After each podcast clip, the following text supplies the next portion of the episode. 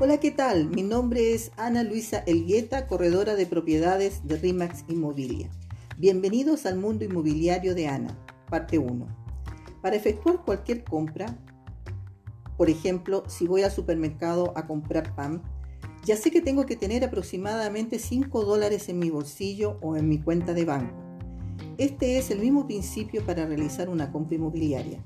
Lo primero es saber si puedo efectuar esta compra y la manera es la precalificación. La precalificación es la base de toda compra inmobiliaria. Es comenzar por el principio. Una precalificación es un tipo de aprobación bancaria. Significa que un prestamista reúne información financiera básica sobre ti. Suele basarse en la información que presentas. Queremos saber si estás trabajando, si tienes un problema en tu historial de crédito. Si todo está bien, es importante presentar la documentación a una institución bancaria para obtener una preaprobación bancaria. La precalificación y la preaprobación determinan la capacidad de la compra. Solo la preaprobación bancaria es oficial de una determinada institución bancaria y normalmente esta asegura una tasa de interés. Vale destacar que la precalificación es diferente para la compra de una propiedad de 5 departamentos y menos que para una de 5 departamentos y más, refiriéndome a los plex y a los multidepartamentos. Recuerda, conmigo tus sueños se realizan. Hasta la próxima.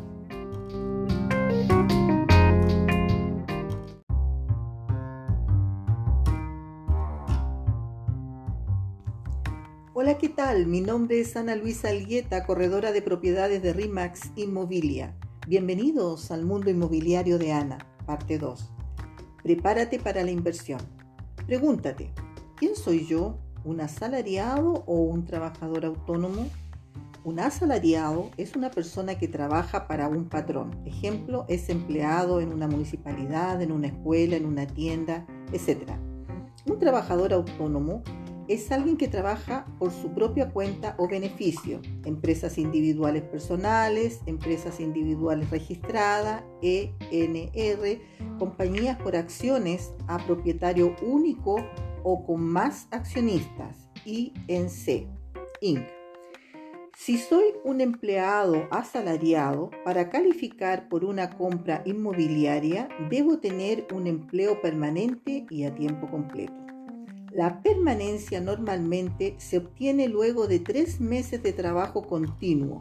Sin embargo, hay empleadores que otorgan la permanencia al momento de emplear al trabajador.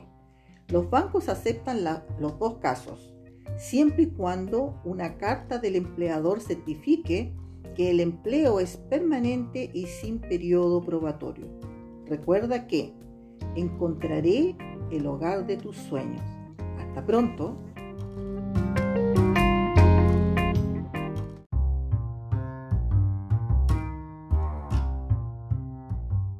Hola, ¿qué tal? Bienvenidos al mundo inmobiliario de Ana, parte 4. Hoy hablaremos de los asalariados a tiempo parcial. El empleo a tiempo parcial es calificado en una institución bancaria solo si el empleo que tienes a tiempo parcial es el mismo empleo por el periodo de dos años consecutivos. El prestamista calcula el promedio de los dos años de salario bruto para determinar el monto real de ingresos del empleado. Los documentos que debes presentar como trabajador asalariado a tiempo parcial son los mismos que para el empleado a tiempo completo. Carta del empleador, los dos últimos talones de pago, el T4 del año precedente, y las cotizaciones personales del gobierno federal y provincial del año precedente. Recuerda que tu empleo debe ser a tiempo parcial y permanente. Veo muy seguido que las personas no saben que están en periodo probatorio en sus trabajos o que puede pasar bastante tiempo antes de pasar a una permanencia. En el caso más frecuente que he visto es en el área de la salud. Trata de tener clara esta situación desde que entras a trabajar, porque ninguna institución bancaria te aceptará sin una seguridad financiera, un empleo permanente. Recuerda que Juntos siempre vamos por encima de la multitud. Hasta la próxima.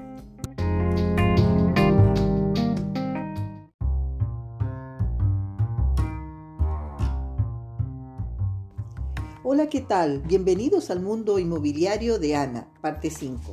Los trabajadores autónomos, como ya lo sabemos, son las empresas individuales personales, empresas individuales registradas, compañías por acciones a propietario único o con más accionistas, Inc. Sea cual sea tu caso, la exigencia es la misma y es estar dos años en negocio activo. Los documentos que debes tener a la mano son la declaración de impuestos del gobierno federal y provincial de los años precedentes de la compañía, el aviso de cotización personal federal y provincial de los dos años precedentes y algunos prestamistas piden también el reporte de impuestos de los dos años precedentes de la compañía. En el caso de las incorporaciones, además debes presentar un estado de resultados y el bilán financiero de dos años precedentes. Y los accionistas deben presentar las declaraciones personales de impuestos y los avisos de cotización federal y provincial de los años precedentes. ¿Qué tal? Una gran responsabilidad guardar todos estos documentos en orden para no andar detrás del contador o solicitando copias a los gobiernos respectivos. El prestamista calculará el promedio de los dos años de actividad y determinará el monto del ingreso real en la próxima cápsula les hablaré de las declaraciones de impuestos de los trabajadores autónomos. ¿Será bueno pagar menos impuestos o no pagar nada o pagar lo que corresponde y prepararse para una compra inmobiliaria? ¿Tú qué dices o tú qué quieres? Recuerda que me dedico con todo el corazón para que tú lo logres. Hasta la próxima.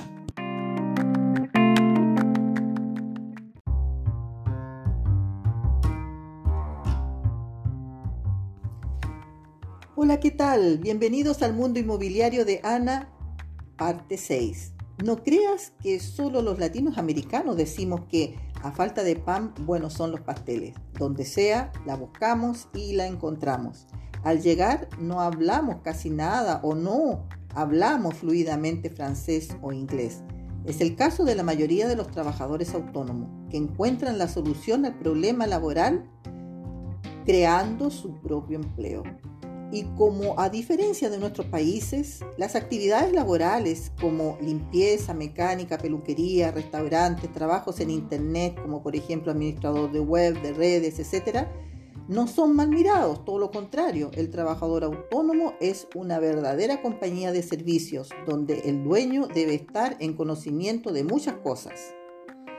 Para la inmobiliaria es importante saber que una compañía debe tener dos años de existencia y de declaración de impuestos como corresponde.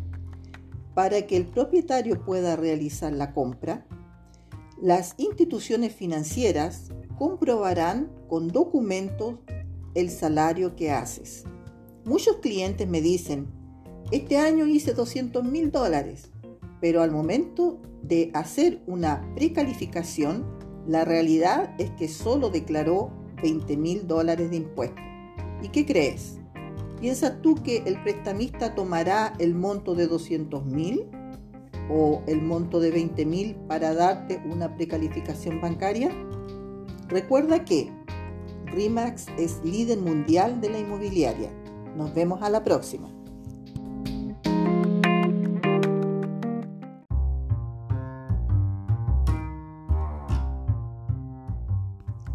Hola, ¿qué tal? Bienvenidos al mundo inmobiliario de Ana, parte 7.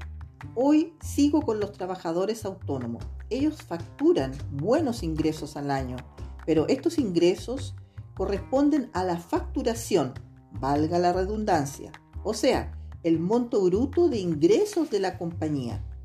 De este monto anual de facturación, la compañía deduce gastos y la diferencia de esta deducción es el monto real que será tasado en impuestos. El trabajador autónomo que desea invertir en inmobiliaria debe realizar una declaración de impuestos necesaria para la compra durante dos años consecutivos y por ende pagar los impuestos correspondientes. Lamentablemente no existe una fórmula mágica o legal que la precalificación ya mencionada para realizar una compra inmobiliaria.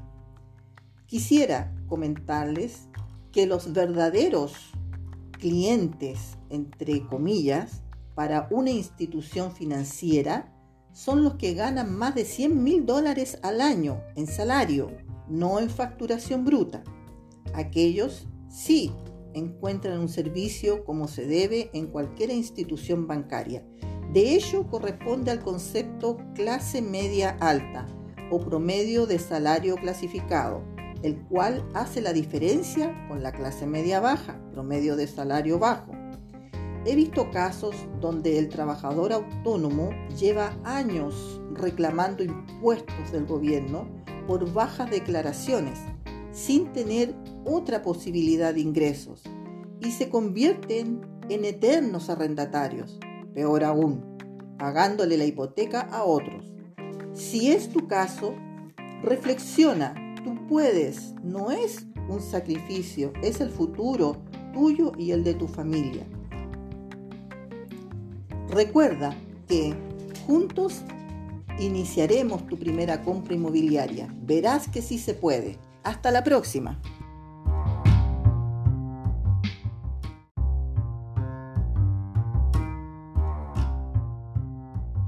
Hola, ¿qué tal? Bienvenidos al mundo inmobiliario de Ana, parte 8. Las asignaciones familiares siempre han sido consideradas como un ingreso familiar para una compra inmobiliaria. Recientemente, una familia de Rimouski publicó en el Facebook que solicitaba a los pobladores le ayuden a encontrar una casa para su familia de ocho hijos, todos menores de 14 años. La madre tenía en sus brazos al último bebé, supongo. La familia había vendido su morada en corto tiempo y no encontraba una casa con mínimo seis habitaciones y un estudio, ya que el marido estaba en teletrabajo. Me, pregunté inmediatamente, ¿cómo es posible que estas personas no hayan sido asesoradas para la compra? O tal vez es uno de los problemas que sucede por no hacerse acompañar por un profesional con experiencia. En este caso, Todas las asignaciones de los niños cuentan, además de los salarios. ¿Hay reglamentación al respecto? Claro que sí, nada es como antes. La primera cosa a recordar, hay muchos bancos que consideran solamente la asignación federal o pueden considerar las dos por menores de un máximo de 12 años. Excepcionalmente, podrían llegar hasta un máximo de 15 años pero el monto seleccionado no es más que 30% del ingreso salarial. Sin embargo, la caja de Jardin considera las dos asignaciones, las del gobierno provincial y las del gobierno federal. Y si se pregunta qué sucede con las retenciones judiciales por pensión alimenticia a un menor o a la esposa, estas también son consideradas como ingresos para una compra inmobiliaria. Para probarlo, debe presentar una copia de la sentencia emitida por una corte. Recuerda que solo tú decides si miras menos Netflix. Recuerda que con 12 tienes un equipo de fútbol. Hasta la próxima.